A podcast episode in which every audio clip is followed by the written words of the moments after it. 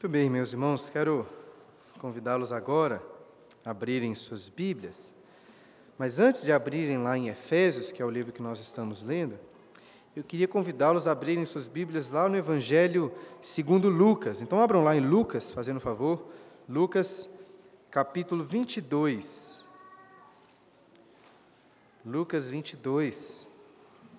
Lembrando que vocês podem acompanhar aí um esboço que eu coloquei no coloquei ao final da liturgia. Acho que acompanhando aí vai, vai ficar bem mais fácil de seguir aí os pontos do sermão.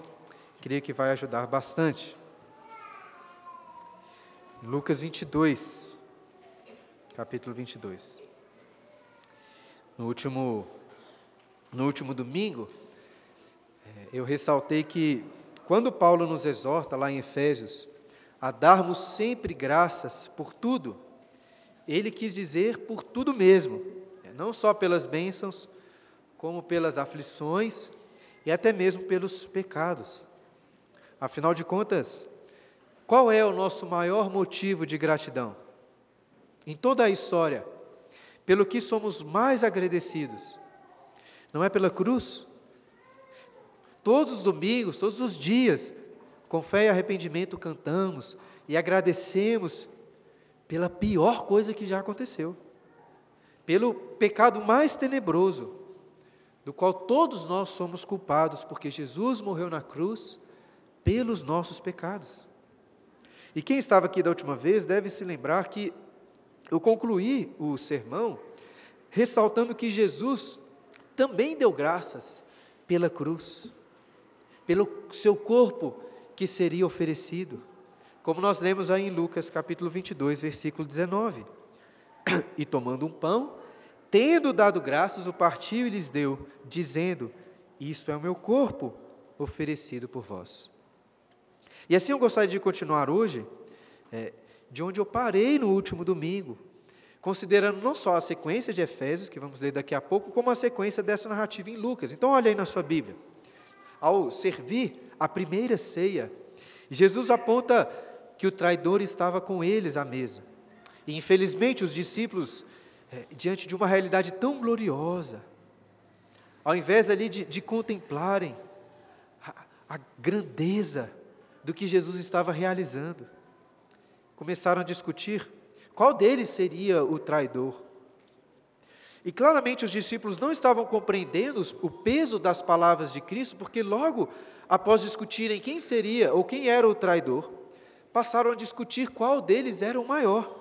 Leia comigo então, aí a partir do versículo 24.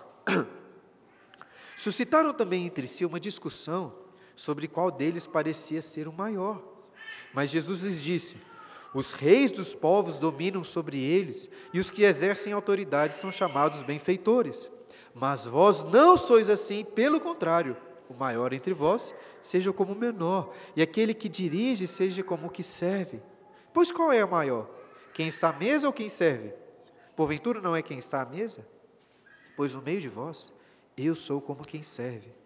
Vós sois os que tendes permanecido comigo nas minhas tentações.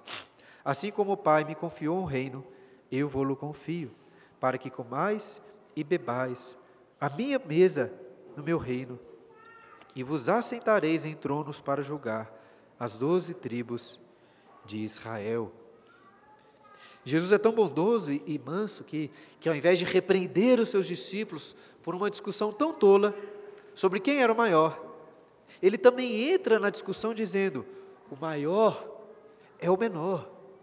Você quer ser o primeiro? Então seja o último. E minha impressão é que os discípulos na hora não entenderam muito bem, mas depois compreenderam que Jesus, com essas palavras, com essas palavras, estava os preparando para julgarem, liderarem o povo de Deus.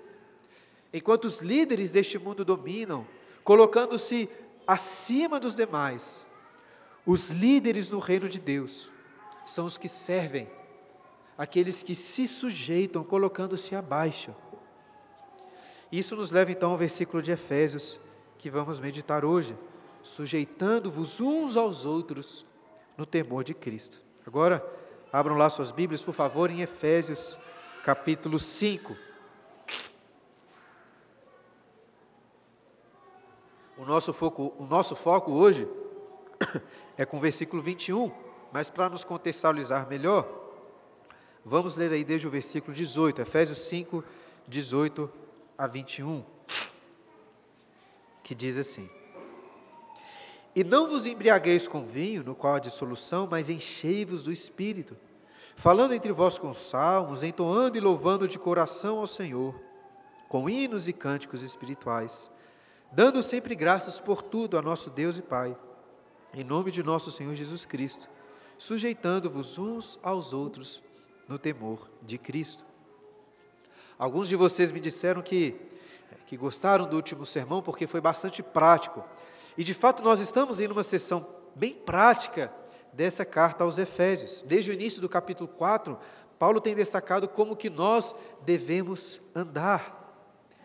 Entretanto, a vida cristã não começa com o que nós devemos ou não devemos fazer. Começa com o que Deus fez por nós.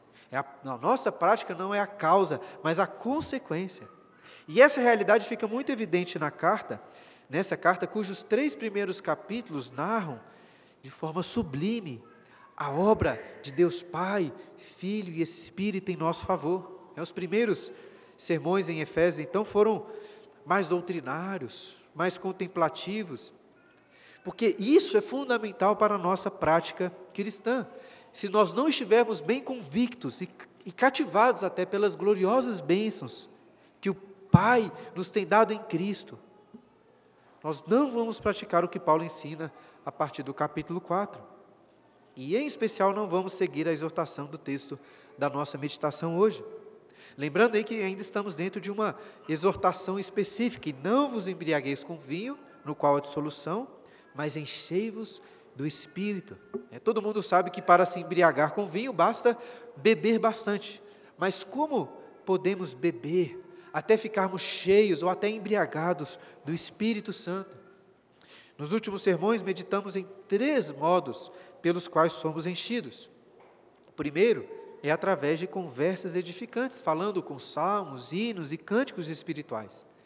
É, a palavra, as palavras dos crentes devem ser como que um sopro, que nos fazem encher mutuamente do Espírito. O segundo modo pelo qual somos enchidos é cantando e louvando de coração ao Senhor. E pelo que tenho conversado com alguns de vocês, parece que não foi apenas eu que percebi como estava aproveitando pouco deste modo tão agradável de ser enchido do Espírito. Espero que após a meditação nesses versículos isso esteja mudando. E o terceiro modo pelo qual somos enchidos do Espírito, Paulo diz, é dando sempre graças por tudo a nosso Deus e Pai. Complicado isso. Agradecer sempre por tudo, por tudo mesmo. É, se eu tenho falhado até em agradecer pelas bênçãos, Imagina só agradecer sempre por cada uma das tribulações e dificuldades. Porém, por mais difícil que seja, que seja sempre estar dando graças por tudo, eu acho que o ensino de hoje é ainda mais tenso, mais difícil. Um dos ídolos mais profundos e arraigados no nosso coração se chama ego. É, como já ressaltei diversas vezes aqui na igreja, o nosso problema é que nós nos levamos a sério demais. Você pode falar em salmos, cantar de coração e agradecer por tudo, até pelos problemas. Mas para tomar o último passo e se encher verdadeiramente do Espírito, você vai, você vai precisar ferir e esmigalhar o seu ego para então retirar todo o entulho de dentro do seu coração, se esvaziando completamente de si mesmo, se esvaziando de todo orgulho próprio. E só assim você estará pronto para ser totalmente enchido do Espírito, ao se sujeitar uns aos outros. É difícil. Mas sabe por que é tão difícil nos humilharmos assim, nos sujeitarmos assim? Porque a gente não acredita, de verdade, naquilo que nós aprendemos nos três primeiros capítulos de Efésios.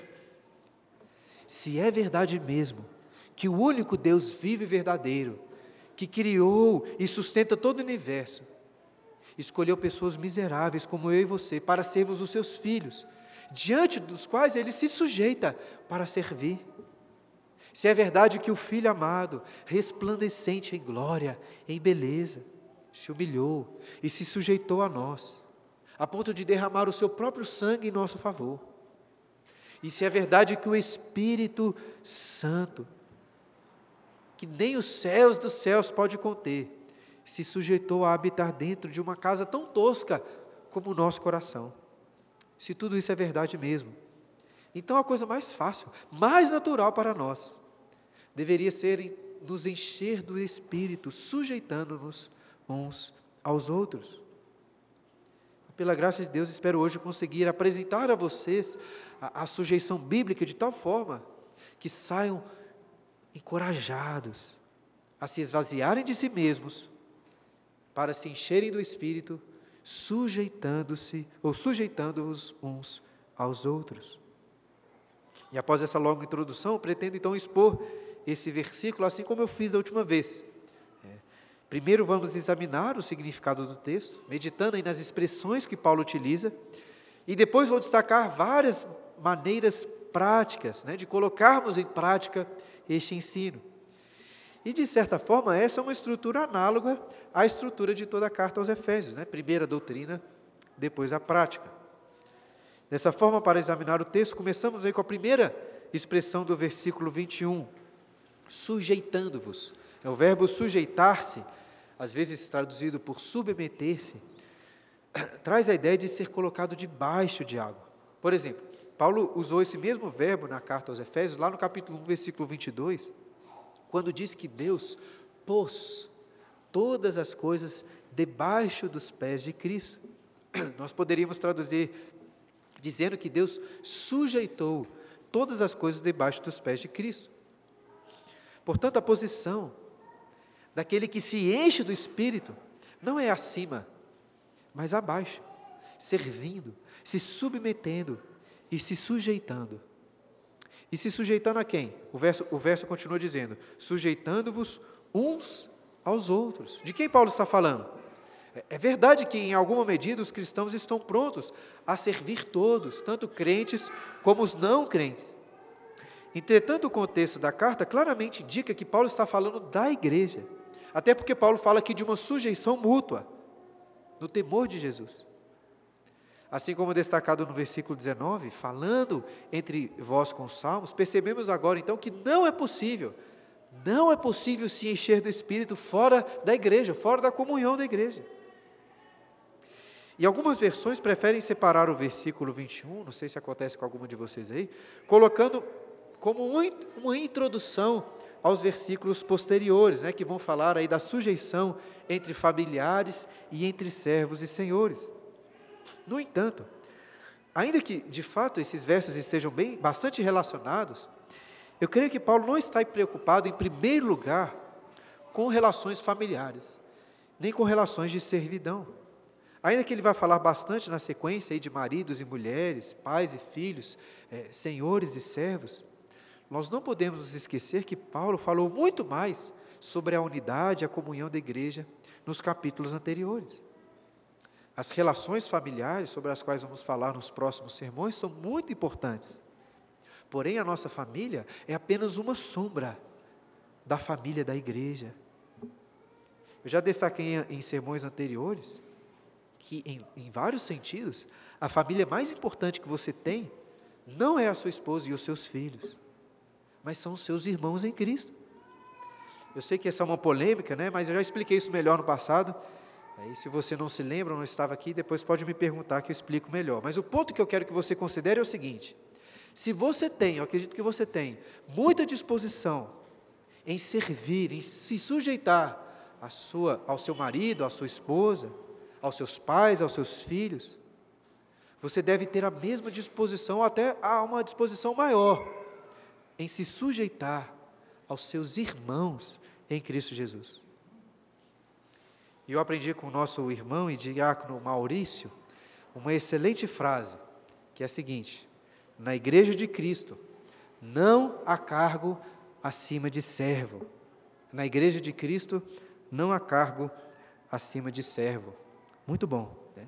Ninguém é Senhor aqui na igreja, senão um, que é o Senhor sobre todos, sobretudo nosso Senhor Jesus. Nós somos servos, todos nós aqui. Mas apesar disso, nós não tratamos os nossos irmãos em Cristo como se eles fossem servos. Pelo contrário, tratamos todos então como se fossem os nossos senhores, nos sujeitando a eles, assim como nos sujeitamos a Cristo, nosso Senhor. É ou não é assim que funcionam as coisas aqui na igreja? Nós estamos aqui sempre prontos a servir, a nos sujeitar aos demais, considerando todos como superiores, buscando sempre agradar mais a vontade do meu irmão do que a minha própria vontade. É ou não é assim? É até difícil imaginar isso acontecendo de verdade. Mas é assim que devemos agir se queremos ser enchidos do Espírito. Sujeitando-vos uns aos outros, Paulo continua, no temor de Cristo. Existe até uma pequena diferença aí entre os manuscritos, e por isso que algumas versões, ao invés de temor de Cristo, colocam temor de Deus. É uma diferença, mas no final das contas, né, não faz tanta diferença assim, pois Cristo é o nosso Deus e é o nosso Senhor. Eu disse antes que, apesar de sermos todos servos, nós não devemos tratar os outros como os nossos servos, mas como os nossos senhores. Porém, não os tratamos assim por algo neles mesmos. Não tratamos os outros pelo bem da igreja em si, ou pelo bem da sociedade, por outro motivo, nós os tratamos assim por temor a Cristo. Agora, por que será que Paulo escolhe colocar o temor de Cristo como base da nossa sujeição mútua? Por que não o amor de Cristo ou a humildade de Cristo? O que ele quer dizer por temor de Cristo? E para ressaltar, eu ressalto, para começar, eu ressalto que apesar da Bíblia falar muito do temor de Deus, do temor de Cristo, não é tão fácil assim compreender o que isso significa. É difícil. Alguns até tentam fugir da dificuldade, como, como se o temor por Deus ou se o temor de Cristo não fosse um tipo de medo. Não que a gente tenha que ter medo, assim, alguns dizem assim. No entanto, sabe qual é o termo grego que Paulo utiliza aqui? É phobos. É de onde vem uma palavra muito conhecida nossa, fobia. É de forma bem literal, poderíamos traduzir esse versículo da seguinte forma: sujeitando-vos uns aos outros na fobia de Cristo, ou na cristofobia. Mas será que nós devemos ter medo de Jesus? Essa é uma pergunta complexa, né, que exige de nós uma compreensão é, de diferentes nuances aí na teologia bíblica. Inclusive, fica, fica uma dica aqui para vocês. Geralmente, quando um pastor quer simplificar muito algum assunto como esse, do temor de Deus, ele vai cometer falhas. Mas e então, será que como cristãos devemos ter medo de Deus? Devemos ter medo de Jesus? Por um lado, o apóstolo João disse, por exemplo, lá em 1 João capítulo 4, versículo 18, o seguinte: No amor não existe medo. O perfeito amor, antes, o perfeito amor lança fora o medo. E eu ressalto que Paulo é, utiliza lá exatamente o mesmo, João utiliza lá o mesmo verbo que Paulo utiliza aqui, na verdade, o mesmo termo, o termo phobos. Zacarias, o pai, o pai de João Batista, lá em Lucas capítulo 1, versículo 71, louvou a Deus pela sua promessa de que, livres das mãos dos inimigos, nós iríamos adorar ao Senhor sem temor, sem fobia. Portanto, existe um sentido no qual, na nossa relação de amor com Deus, não precisamos temer. Não é à toa que um dos imperativos mais comuns que você vai encontrar na Bíblia é: não temas, não temas. Mas, por outro lado, constantemente a Bíblia nos exorta a temer ao Senhor, inclusive ressaltando que o temor do Senhor é o princípio da sabedoria. Então percebe agora como que para fazer uma boa teologia nós precisamos tomar cuidado com, com as diferentes nuances bíblicas. As mesmas palavras são usadas em sentidos distintos. E em que sentido nós não precisamos ter qualquer tipo de medo diante da presença do Senhor? Em que sentido você não precisa temer nada? No sentido de que nós estamos completamente seguros no amor do Senhor e nada, nem a morte, nem a vida, nem os anjos, nem os principados, nem as coisas do presente, nem do porvir, nem poderes, nem altura, nem profundidade, nem qualquer outra criatura poderá nos separar do amor de Deus que está em Cristo Jesus, o nosso Senhor. Portanto, não precisamos temer. Mas em que sentido nós, como filhos amados, devemos sim temer e tremer de medo diante do nosso Senhor? Baseado em algumas coisas que estava lendo e ouvindo, e principalmente baseado nessa carta aos Efésios, eu diria que temer a Cristo é ser tomado por um sentimento profundo de, de maravilhamento e também de espanto diante do conhecimento que Deus ressuscitou Cristo e o fez assentar à sua direita, acima de todo principado, poder e domínio, e sujeitou todas as coisas debaixo dos seus pés. Em menos palavras, temer a Cristo é dobrar os joelhos diante do seu trono alto e sublime. Mas diferente dos temores e fobias que temos diante daquilo que é mal, que nos fazem querer fugir, o temor de Cristo nos faz querer aproximar, se aproximar, nos aproximar dele. Durante essa semana, estava até tentando pensar em, em algum paralelo é, para explicar, entender melhor o temor de Cristo, mas isso é difícil, né? É semelhante, por exemplo, ao temor de um filho pelo seu pai. Mas ainda assim não é bem isso, porque o temor de Cristo exige um grau altíssimo de separação. Ao percebermos que existe um abismo de glória, de majestade que nos diferenciam do nosso Senhor, que nos separam dele. Acho que o paralelo mais próximo que eu consegui pensar é voltando lá às histórias dos grandes e dos justos reis, aqueles que são temidos pelo seu povo, ao mesmo tempo que são muito admirados. Então tente usar aí a sua imaginação, né? Qualquer, qualquer pessoa ficaria muito feliz em ser convidada, por exemplo, para jantar com um grande rei. Imagina ser convidado pelo rei Arthur ou pelo rei Aragorn.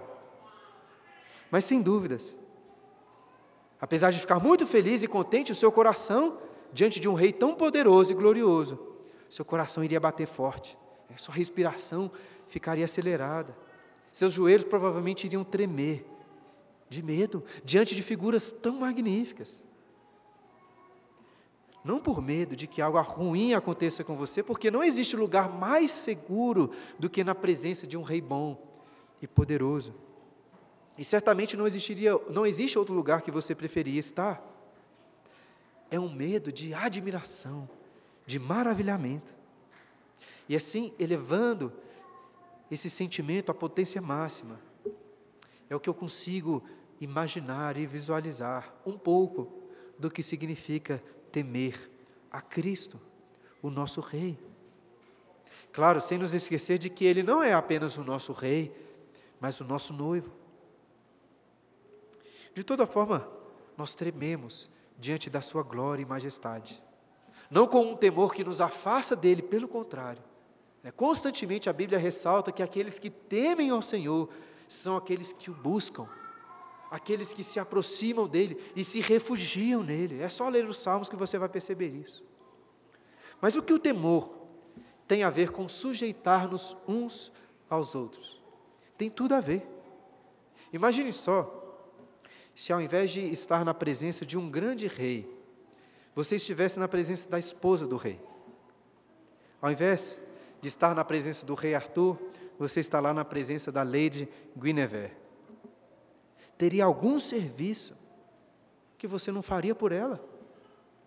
Ou pior, você de alguma forma se sentiria superior a essa rainha, a ponto de desprezá-la, a ponto até de maltratá-la? É claro que você não faria isso. É fácil de visualizar, visualizar você se sujeitando a ela.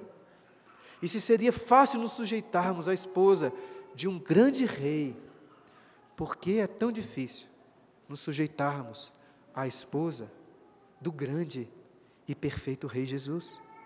A igreja é a noiva de Cristo e é por temor a Ele que nós nos sujeitamos uns aos outros. E perceba que eu não estou querendo tirar aqui o terror tirar o medo do conceito de temor a Cristo, como alguns fazem. O melhor rei humano, certamente, não pouparia a sua ira diante daqueles que desprezam e maltratam a sua noiva. E Jesus ama a sua igreja. Ele vai punir com ira todos os que não se sujeitam a ela. Assim, se você então conseguir contemplar a beleza da noiva de Cristo na face dos seus irmãos aqui, você irá temer o Rei Jesus e estar pronto a se sujeitar à noiva do Rei. E como percebemos a exortação desse versículo aí, em termos práticos, o que fazer então? Como expliquei na introdução, após examinarmos a doutrina e o significado do texto, vamos meditar sobre como colocá-los em ação. Até uma das vantagens de avançarmos bem devagar pela carta, com poucos versículos, é de podermos aprofundar não só nas doutrinas, como numa, na prática aqui. Né? Não, não estou só enchendo linguiça, né? até porque dá algum trabalho pensar em várias aplicações. E além disso, eu quero encorajá-los e ensiná-los a fazer o mesmo quando estiverem lá lendo a sua Bíblia em casa. Eu tenho insistido com vocês sobre a importância da meditação nas Escrituras. Então, ao invés de simplesmente ler várias instruções bíblicas lá em seu plano de leitura anual, é melhor escolher uma instrução para avaliar com calma as várias implicações dela para a sua vida, as diversas maneiras que você pode colocar aquele ensino em prática. É claro que eu tenho mais tempo para fazer isso no sermão, né? pensando em várias aplicações. Este, este é o meu trabalho, não é o que eu faço durante a semana. Porém, em alguma medida, vocês podem também fazer o mesmo em suas devocionais. Sendo assim, como colocar este ensino aqui em prática e nos encher do Espírito, sujeitando-nos uns aos outros no temor de Cristo? Eu separei dez, como vocês podem ver no esboço aí, dez facetas distintas da sujeição bíblica. Eu poderia destacar outras, mas creio que essas serão suficientes para termos uma, uma boa noção. Em primeiro lugar, como uma das principais características da sujeição mútua, você deve se sujeitar considerando os outros superiores a si mesmo. E é exatamente isso que Paulo diz lá em Filipenses capítulo 2, versículo 3, um texto que lemos durante a liturgia. Não que os outros sejam de fato, em todos os sentidos, melhores ou superiores a nós. Não é assim que a gente deve pensar. Mas, ainda assim, Paulo nos orienta a tomar a posição de um servo, de um subalterno, que considera o outro, que considera até o menor entre nós, como seu senhor, como seu superior. Agora imagine só, se você realmente considerasse todos os seus irmãos aqui como superiores a si mesmo, se considerando inferior a eles. Como seria? Lá na continuação do texto em Filipenses, Paulo explica melhor isso, dizendo: Não tenha cada um em vista o que é propriamente seu, senão também qual, cada qual o que é dos outros. Ou seja, não é para você olhar e se preocupar apenas com a sua família, com o seu trabalho, com a sua saúde, com a sua alegria, nem com a sua santificação. Você deve olhar e se importar com o que é do outro, considerando-o como superior.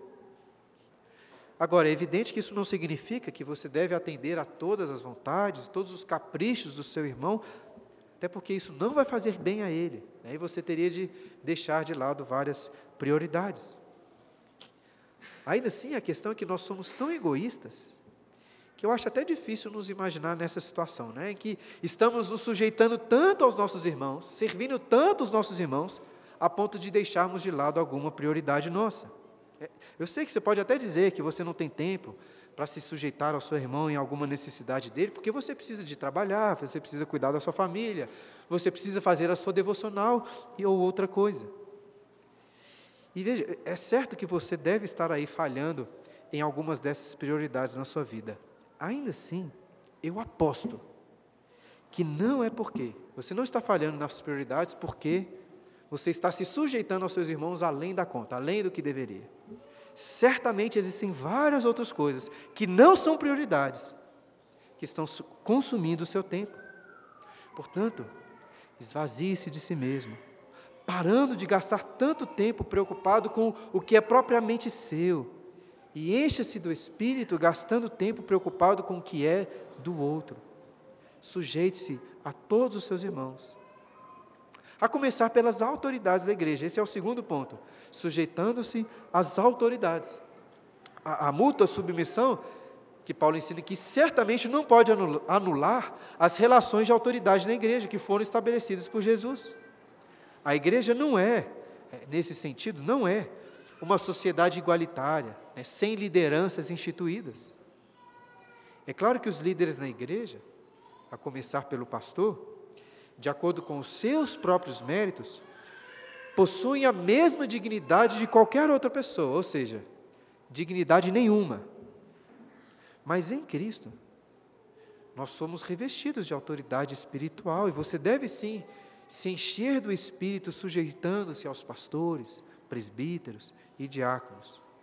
O que não significa que eles sejam maiores, muito menos que eles não devam se sujeitar também. Por isso, o próximo ponto é sujeitando-se aos subordinados. Graças a Deus eu percebo que quando eu, como pastor da igreja, preciso de alguma coisa, vocês têm muita disposição para ajudar. Eu creio que os demais presbíteros, eh, pastores da nossa igreja, percebem isso com eles também. Mas não é só porque eu sou pastor, não é porque eu sou pastor, que a sua disposição de ajudar deve ser maior. Vocês devem se sujeitar a todos, até aos menores, até aos mais chatos. Inclusive nós, líderes, devemos servir de exemplo de sujeição, né? Pastores, presbíteros, diáconos, que estão se enchendo do Espírito, não são estrelas brilhantes no céu, inacessíveis, são pessoas comuns, que se colocam abaixo, se sujeitando àqueles sobre os quais Deus os colocou como autoridade. É como aprendemos lá na frase do diácono Maurício, né? na igreja de Cristo, não há cargo acima de servo. E este é o quarto ponto, sujeitando-se, servindo. Sabe aquelas, aqueles coletes que as pessoas usam em lojas ou eventos, que tem escrito a pergunta assim: posso ajudar? Claro que nós não precisamos de coletes assim, mas nós precisamos nos revestir, nos vestir dessa disposição, de forma que seja natural nos aproximarmos uns dos outros com essa pergunta: como eu posso servi-lo? E devemos estar dispostos a servir sacrificialmente. Este aí é o quinto ponto, sujeitando-se sacrificialmente. Às vezes, para mostrar serviço, né, arrumamos umas cadeiras, limpamos uns pratos, oferecemos algumas ajudas. Mas ainda que tudo isso seja muito bom, a, a sujeição mútua que Paulo está ensinando vai muito além disso. Para servir de verdade o seu irmão, você vai precisar sacrificar muito mais do seu tempo, do seu conforto, do seu dinheiro, até mesmo do seu trabalho e da sua família.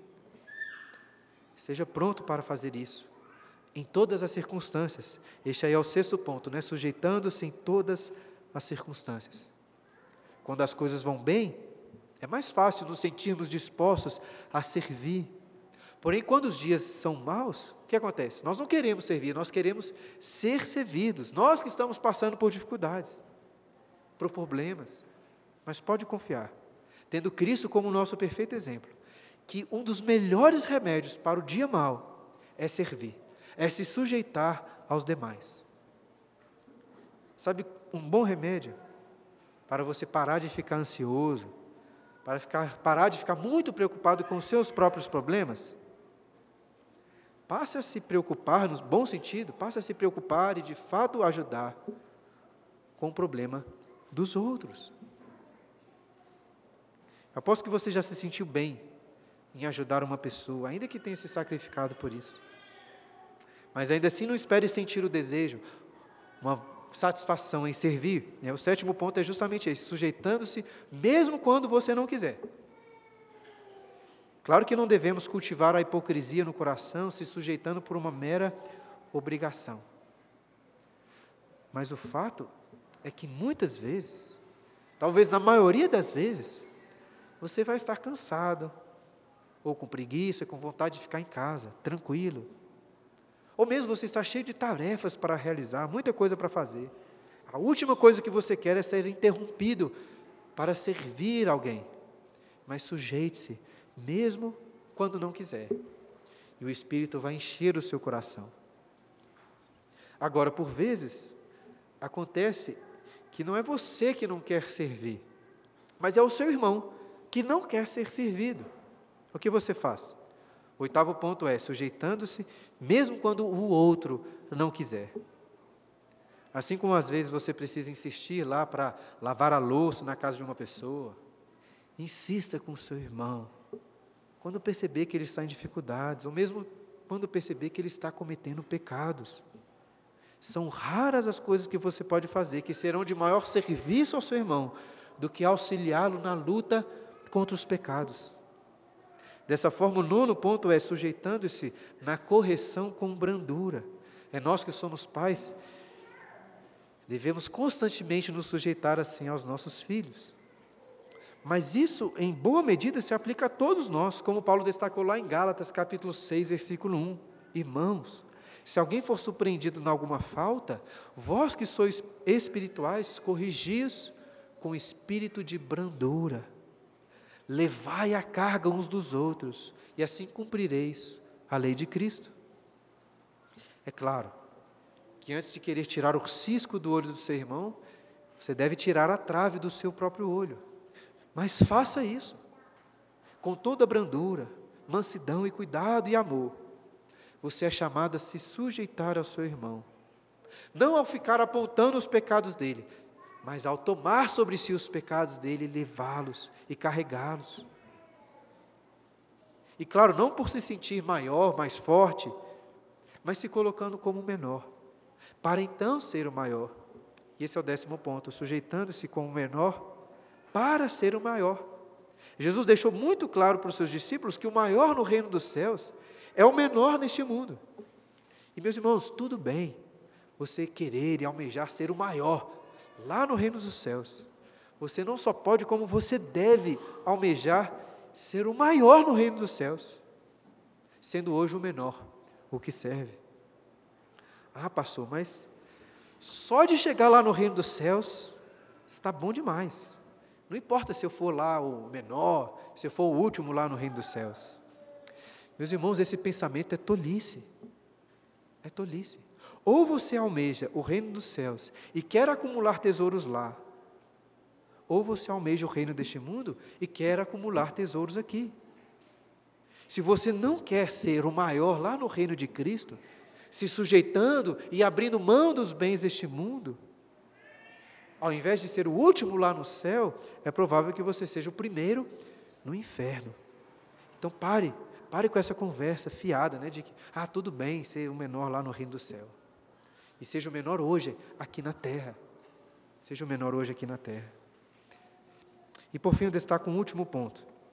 Eu não coloquei ele como décimo primeiro, porque além de ser mais bonito, né, fechar a lista aí com dez, acredito que esse não é um ponto adicional, mas é um ponto central, aquele que está na essência de todos os outros. E é o seguinte: sujeitando-se porque antes alguém se sujeitou a nós.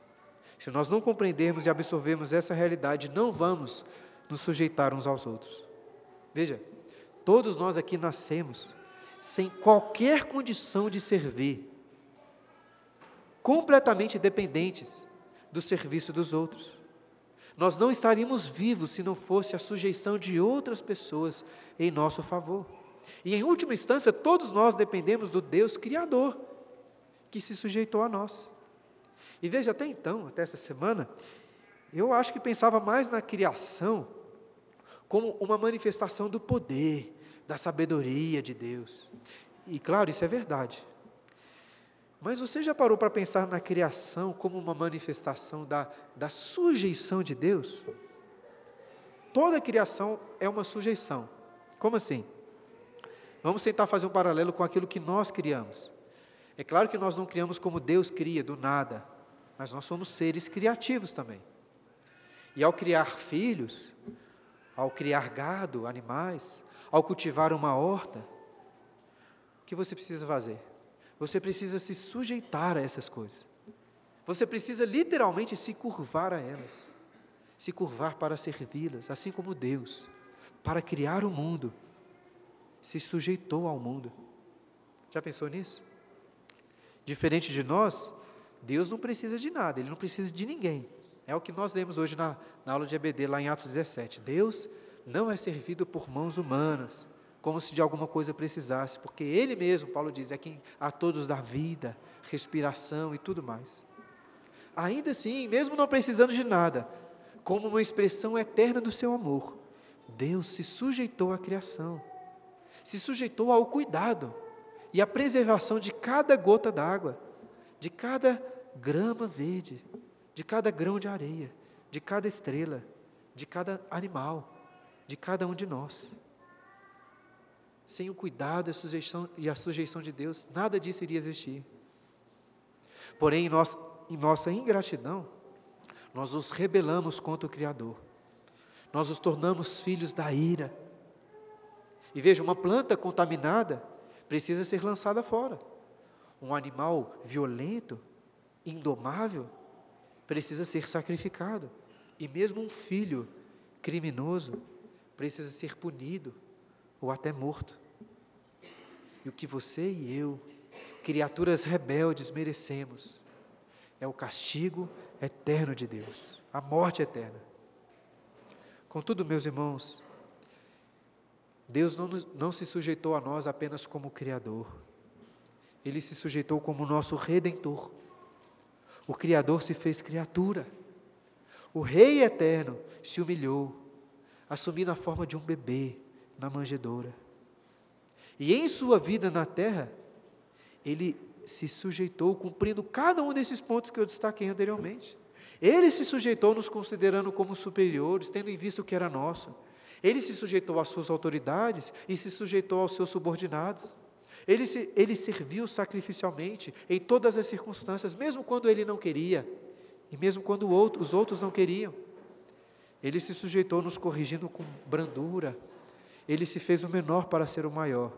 E ele se sujeitou de todas as formas para que, por fim, pudesse se sujeitar, levando toda a carga do nosso castigo e pregando os nossos pecados na cruz. Como eu destaquei logo no início, a cruz apesar de ser o pior evento de toda a história, o pecado mais tenebroso, é o nosso maior motivo de gratidão. Nós começamos o sermão lendo um texto lá no Evangelho de Lucas. Logo após Jesus anunciar que entregaria o seu corpo em nosso favor. E diante dessa realidade tão tremenda, os discípulos, tolamente, passaram a discutir qual deles era o maior. Infelizmente não podemos condená-los porque nós fazemos o mesmo. Hoje, porém, que possamos atender àquela repreensão de Cristo, que disse que o maior é o menor, o que se sujeita, o que serve. Jesus estava prestes a dar o maior e o melhor, perfeito exemplo de sujeição, se entregando na cruz. Mas antes, o apóstolo João contou de outro exemplo maravilhoso que Jesus deu naquela festa de Páscoa. Vocês devem até saber a que me refiro, um texto que nós lemos durante a liturgia. Em João 13, nós vemos que Jesus, durante a ceia, levantou-se, tirou a sua capa, cingiu-se com uma toalha, deitou água numa bacia e passou a lavar os pés dos seus discípulos, enxugando-os enxugando aqueles pés com a toalha. E um detalhe muito importante nesse texto é que João introduz essa narrativa dizendo que Jesus estava ali consciente de que era chegada a sua hora. Jesus temeu o Senhor. Jesus o temeu não apenas como um filho amado, mas temeu como aquele que em breve se tornaria inimigo, se tornaria maldição. Jesus temeu a ira eterna de Deus. Mas ainda assim, mesmo sentindo o terrível peso do que aconteceria, e apesar da indignidade dos seus discípulos, que tinham seus corações mais sujos, do, mais sujos do que aqueles pés, Jesus não deixou de se sujeitar a cada um deles. E como não temos esse costume, né, vale ressaltar que esse serviço de lavar os pés era o mais humilhante, deixado ali para apenas os escravos mais baixos. Pregando nesse texto de João, o pastor Tim Keller fez a seguinte pergunta: Por que muitas pessoas procuram, mas não conseguem achar a Deus? Alguns poderiam dizer que, que Deus está muito acima, muito longe de nós. E nós não temos então uma, uma escada suficientemente alta para nos achegar até Ele. Isso é verdade. É como vimos hoje de manhã, nem Aristóteles, nem Platão, com toda a sabedoria, conseguiriam chegar ao conhecimento do Deus verdadeiro. Entretanto, o próprio Deus desceu a escada e se sujeitou a nós. Preste atenção nisso. Muitos procuram Deus sem o achar, não porque Deus está bem longe, mas porque Ele está bem perto. Não porque Deus está muito acima, mas porque Ele, mas porque ele está abaixo. Talvez poderíamos dizer que o caminho para achar Deus não é olhando para cima, mas olhando para baixo, em humilhação, em arrependimento. E só assim encontraremos o Deus que limpa os nossos pés e que limpa o nosso coração. E se tudo isso for verdade mesmo? E se é verdade que Jesus, subsistindo em forma de Deus, não julgou como usurpação o ser igual a Deus, antes a si mesmo se esvaziou, assumindo forma de servo, e a si mesmo se humilhou, tornando-se obediente e obediente até a morte, a morte de cruz, descendo ao mais profundo abismo, para sofrer o inferno em nosso favor. O maior de todos se fez o menor de todos. Se é verdade mesmo que ele se sujeitou dessa forma, não só por mim, mas por todos os nossos irmãos, então a sujeição mútua deveria ser a coisa mais fácil e natural para nós. Nas palavras do próprio Senhor Jesus: Se eu, sendo Senhor e Mestre, vos lavei os pés, também vós deveis lavar os pés uns dos outros. Pela graça de Deus, irmãos, espero ter conseguido apresentar a vocês a sujeição bíblica de tal forma que sejam encorajados a esmigalhar o ego, retirar todo o entulho aí de orgulho próprio, esvaziando-se de si mesmos, para assim se encherem do Espírito, sujeitando-se uns aos outros. E concluo com mais um incentivo, ressaltando, irmãos, que é melhor se sujeitar hoje, porque no dia final todos se sujeitarão em temor. Como lemos em Filipenses, um dia todo joelho se dobrará em temor ao Senhor. Uns com terror diante do castigo eterno, outros com maravilhamento diante do reino eterno. No inferno, todos temerão o Senhor, fugindo, odiando, sofrendo nos novos céus, todos temerão ao Senhor, se aproximando dele, o amando e se alegrando. Li essa semana um livro, em que, um livro dizendo que todos os medos são um prenúncio, uma sombra.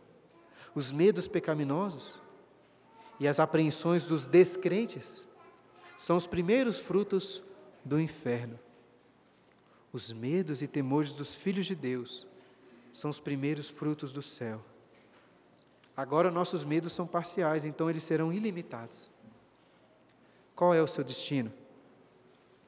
Jesus é o Rei que se sujeitou a nós, mas foi exaltado e hoje nos convida a comer e beber à sua mesa em seu reino. Então, com todo temor, sujeite-se a Cristo e a sua esposa, a Igreja. Amém.